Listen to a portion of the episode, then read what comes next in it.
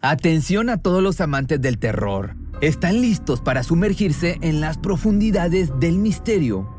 Pues les presento Archivos Perdidos, el podcast que explora las historias más escalofriantes de México. Archivos Perdidos no es solo otro podcast de horror, es una experiencia única que te lleva de la mano a través de historias como si estuvieras ahí mismo, viviendo los eventos junto con los protagonistas. La producción del podcast es impecable, con una narración cautivadora, efectos de sonido envolventes y una música que te sumerge en cada narración. Y si has vivido algo inexplicable, envía tu historia al correo archivosperdidos.genuinamedia.com y únete en este viaje a lo desconocido. Y no olvides también seguirlos en Spotify y Apple Podcast para no perderte ningún episodio. En resumen, si eres un amante de los misterios y las historias intrigantes, Archivos Perdidos es una adición, un complemento obligatorio a tu lista de reproducción. Cuando el tráfico te sube la presión, nada mejor que una buena canción. Cuando las noticias ocupen tu atención, enfócate en lo que te alegra el corazón. Y cuando te sientas mal, un buen médico te ayuda a sanar.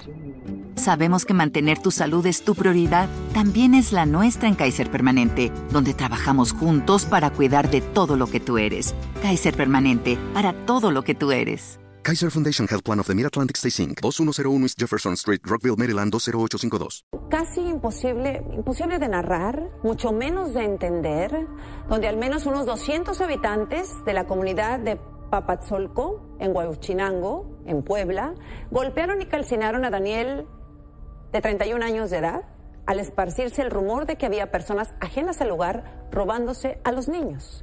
En Huachinango, tan solo en los últimos dos años se han registrado nueve intentos de linchamiento, uno consumado. Las autoridades, todas se indignan, pero hasta el momento no hay un solo detenido.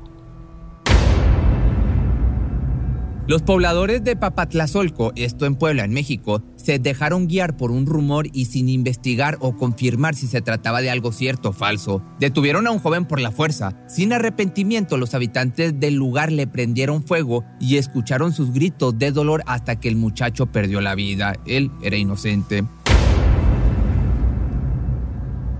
La madre del joven estaba atónita, no lo podía creer. Su hija también estaba muy frustrada con lo sucedido. Su hijo, Daniel Picasso, de 31 años, era un profesionista amante de los viajes y la vida. Aún recuerda cuando se graduó de Derecho en la Universidad Tecnológica de México en el año 2016. Su futuro se veía brillante, inclusive logró entrar como colaborador al Senado de la República un año antes de recibirse en el año del 2015. Él logró participar como parte del equipo que conformó la Comisión de Justicia de la Cámara de Diputados del 2018 al 2021. De la misma forma, fue asesor de la diputada federal del PAN, Joana Alejandra Felipe Torres, a finales del año 2021.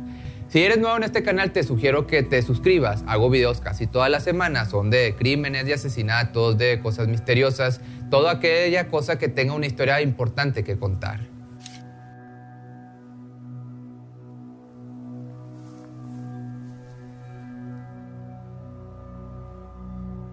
El 10 de junio del año 2022, en Papatlazolco, se encontraba Daniel Picasso esposado. Dos días antes, los vecinos del lugar habían sido avisados a través de WhatsApp que había dos personas con la intención de robar niños. Incluso se comenzaron a difundir comunicados con logos de la Fiscalía General de la República, donde supuestamente estaban en búsqueda de delincuentes, pero la verdad era que esa información ya tenía tiempo circulando por las redes y esas mismas fotos y comunicados no solo fueron a parar a manos del pueblo de Patlazolco, sino que en todo México.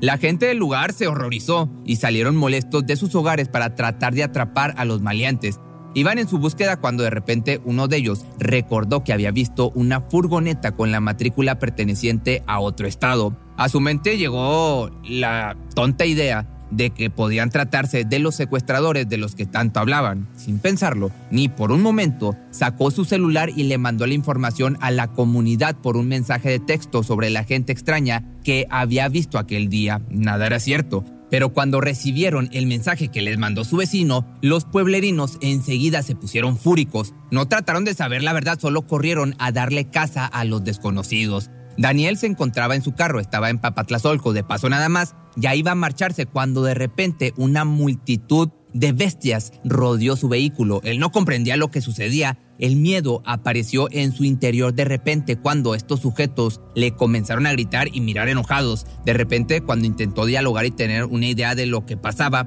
un extraño, nuevamente te digo, degenerado, logró abrir su carro y bajarlo de su propiedad móvil. Le comenzaron a pegar, su cuerpo dolía por todas partes, alrededor de 30 personas lo estaban lastimando sin ninguna razón aparente. Trató de hablar de que alguna palabra saliera de su boca, pero no se lo permitieron. Ellos lo esperaron y lo comenzaron a arrastrar a la fuerza hacia aquel lugar. No sabía a dónde iban, sospechaban que era pues, a ningún lugar bueno. Cuando miró a su alrededor, el número de espectadores creció, ahora eran alrededor de 200 personas.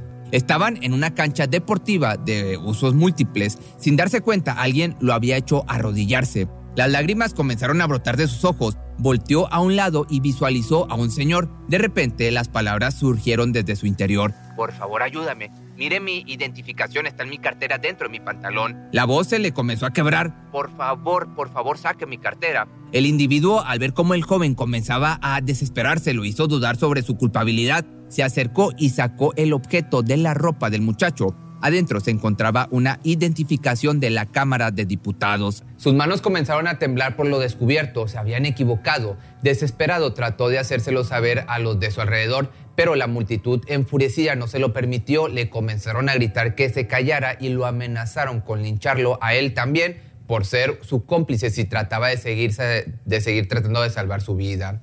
El extraño guardó silencio en su lugar con la impotencia quemándole los dedos. Las campanas comenzaron a sonar una y otra vez. Era como si una infinidad de almas gritaran desesperados por lo que estaba a punto de suceder. Daniel no tenía idea de lo que harían, pero a su mente llegó una vaga idea. Una campanada el joven recordó a su familia. Alguien le había rociado gasolina. La peste particular le llegó a los pulmones. Otra campanada. El joven recordó todos los viajes que hizo a lo largo de su vida. La multitud comenzó a gritar una campanada más. Él pensó en todos los lugares a los que le faltaba ir. El dolor vino de repente, el calor comenzó a abrazarlo sin piedad, podía sentir cómo la piel se le derretía. Gritó y gritó hasta que sus pulmones se cansaron, hasta que ya no hubo más dolor ni gritos, ni campanas ni fuego. Los residentes de Papatlazolco lo habían incinerado vivo. El asesor político murió así, sin más. Fue linchado por un simple rumor. Después las personas, nuevamente te digo, si a esto se le puede llamar personas, más bien degenerados, no contentas con el asesinato que acaban de cometer, también quemaron su auto. Aquella noche fue por completo un desastre. Los policías arribaron al lugar antes de que se perpetrara este terrible homicidio. Habían recibido momentos atrás una llamada de que se estaba intentando linchar a alguien otra vez. Ya habían actuado en casos similares, en 11 para ser precisos, y pudieron salvar a 15 personas de la muchedumbre, pero por alguna razón solo 6 uniformados fueron enviados al lugar donde se estaba llevando a cabo el intento de asesinato. En cuanto los lugareños los pusieron en su radar, comenzaron a gritarles que no hicieran nada, que si lo hacían a ellos también les iba a ir mal.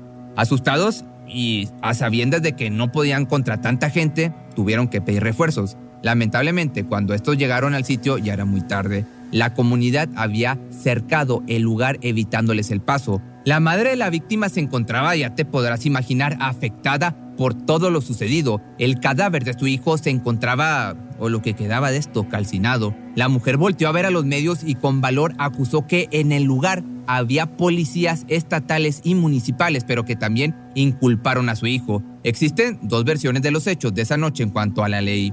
Están los que dicen que no pudieron hacer nada y los que juran que no quisieron hacer nada. Angélica González, madre de la víctima, agregó indignada que solo había ido un testigo a declarar todo lo que había visto, pero que las personas encargadas del lugar y de aclarar todo lo relacionado con el asunto y lo que sucedió aquel día nunca aparecieron para hablar con ellos. Ya el 13 de junio del año 2022 fue un día triste para la familia del difunto. Sepultaron el cuerpo calcinado en el Panteón San Nicolás Tolentino de la alcaldía Iztapalapa en la Ciudad de México. Todos sentían una increíble sed de justicia. No podía ser posible que la mayoría de los implicados en este asesinato estuvieran libres, mientras que Daniel estaba siendo enterrado en un féretro envuelto en plástico. Bueno, tristísimo que la historia de Daniel haya terminado de esta manera, pero bueno, sobre todo lo que su, lo que su familia está buscando es justicia, Paola. Entonces ya se, está, ya se llevaron a cabo estos servicios funerarios, ya también se llevó a cabo este, este sepelio.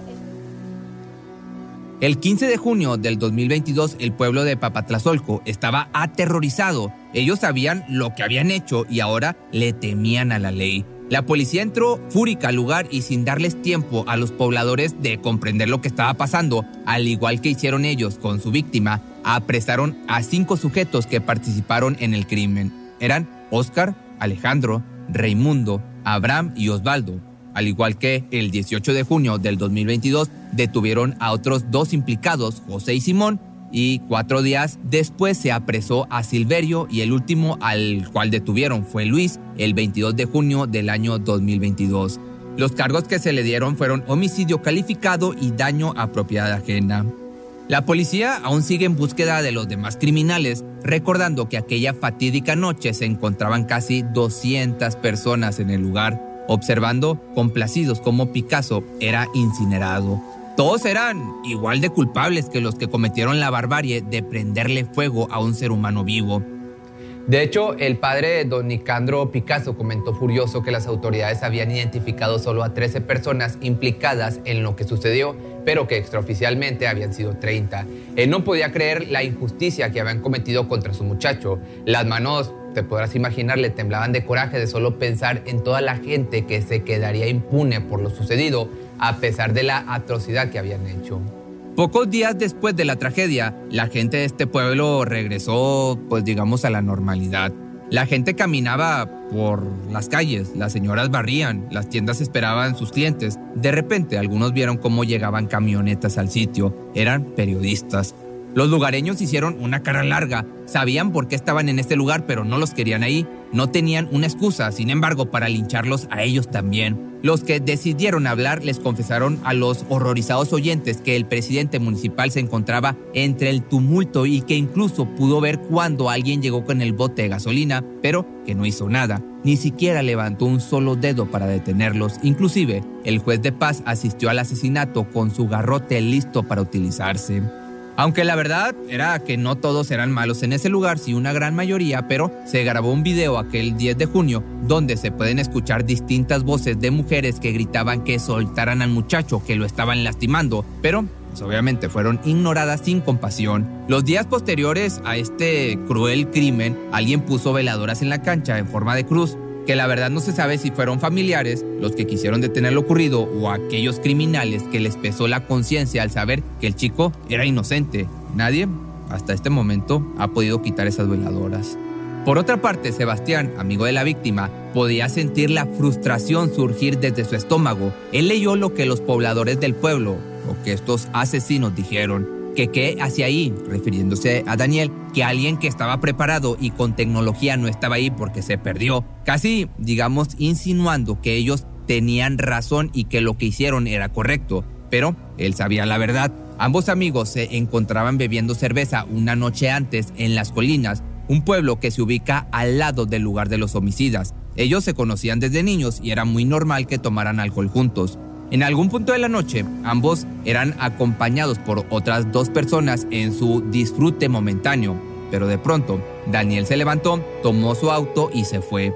Él se extrañó al principio, pero luego recordó que su compañero se había citado con una chica en Tlaola. Al día siguiente trató de comunicarse, pero no le contestó el celular. Extrañado, le mandó un mensaje, pero nunca le contestó. Algo dentro suyo sabía lo que había ocurrido. Después se enteraría de todo. Dolor era eso lo que sentía en su pecho. Daniel no regresaría nunca más y eso le pesaba en el alma. Sebastián ya sospechaba lo que había sucedido. Daniel se dirigía a Tlaola, pero de camino hacia aquella población se encontraba una bifurcación y si la tomabas mal, terminabas en Papatlazolco. Una de las verdades que salió a la luz fue la complicidad de los policías. Dicen que cuando el joven pidió que sacaran sus documentos, la ley estaba presente, pero que lejos de ayudar al chico, solo le tomaron una foto a sus credenciales y a sus papeles, sus papeles importantes, y después dejaron que lo siguieran golpeando.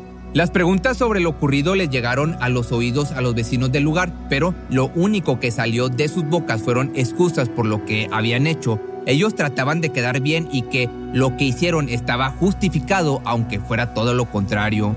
Otros lugareños están preocupados por la fama que este pueblo ha tomado, por la culpa de algunos individuos ignorantes ya que el sitio era turístico y se ofrecían paseos en lancha por las aguas embalsadas. Pero la verdad era que no habían sido pocos, eran casi 200 personas viendo cómo las llamas hacían que alguien gritara del dolor y pidiera auxilio. Esa noche los lamentos del muchacho fueron desgarradores, pero la mayoría de los habitantes estuvieron ahí y no les importó. La verdad era que todo el pueblo era visto como criminales, como ignorantes y por ende los que no hicieron nada o los que trataron de defender al Oxiso fueron puestos en el mismo saco que todos los demás. Traía condones, ropa interior de niña, había sangre en la camioneta de Picasso, nunca quiso identificarse. Mujeres lo golpearon hasta dejarlo inconsciente.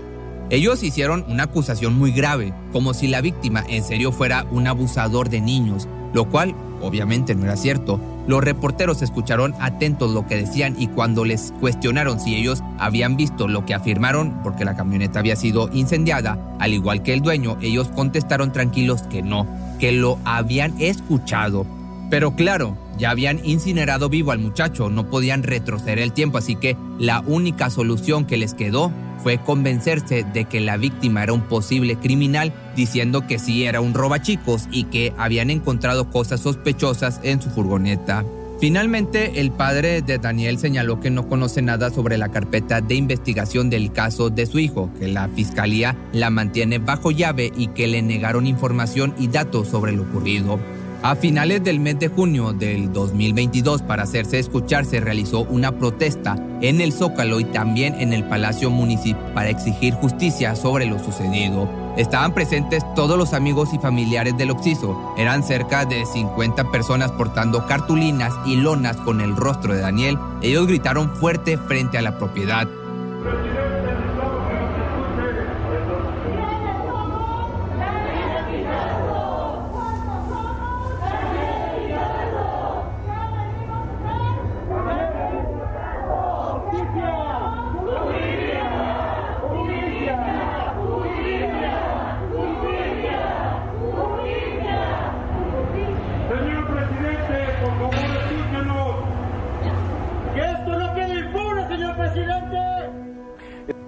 En una llamada telefónica que la madre realizó con el canal Milenio, comentó que el presidente municipal de Huachinango está dispuesto a apoyarlos y llegar hasta las últimas consecuencias. Ella espera que todo lo que le dijeron sea cierto y que en realidad investiguen la verdad de todo y pues que al final den con los responsables, con los culpables. Hasta el momento solo hay nueve implicados, como te decía, y los demás están libres sin arrepentimiento de sus acciones. El pueblo vive el repudio de los ciudadanos de México y fue tachado como un lugar donde solo vive gente primitiva, que por cierto todavía sigue en espera de sentencia a los nueve implicados. Si te gustó este video, no olvides seguirme en mis redes sociales y ahora tengo un nuevo canal secundario que es Pepe Mystery Choice, donde estoy subiendo videos parecidos, pero duran alrededor de 3 a 5 minutos. Cuando el tráfico te sube la presión, nada mejor que una buena canción. Cuando las noticias ocupen tu atención, enfócate en lo que te alegra el corazón. Y cuando te sientas mal, un buen médico te ayuda a sanar. Sabemos que mantener tu salud es tu prioridad, también es la nuestra en Kaiser Permanente, donde trabajamos juntos para cuidar de todo lo que tú eres. Kaiser Permanente, para todo lo que tú eres. Kaiser Foundation Health Plan of the Mid-Atlantic Stay Inc., 2101 East Jefferson Street, Rockville, Maryland 20852. ¿Te preocupas por tu familia? Entonces, ¿por qué darles solo huevos ordinarios cuando pueden disfrutar de lo mejor? Eggland's Best, los únicos huevos con ese delicioso sabor fresco de granja, además de la mejor nutrición, como 6 veces más vitamina D, 10 veces más vitamina E y 25% menos de grasa saturada que los huevos regulares, además de muchos otros nutrientes importantes. Así que, dales los mejores huevos. Best. Mejor sabor, mejor nutrición, mejores huevos.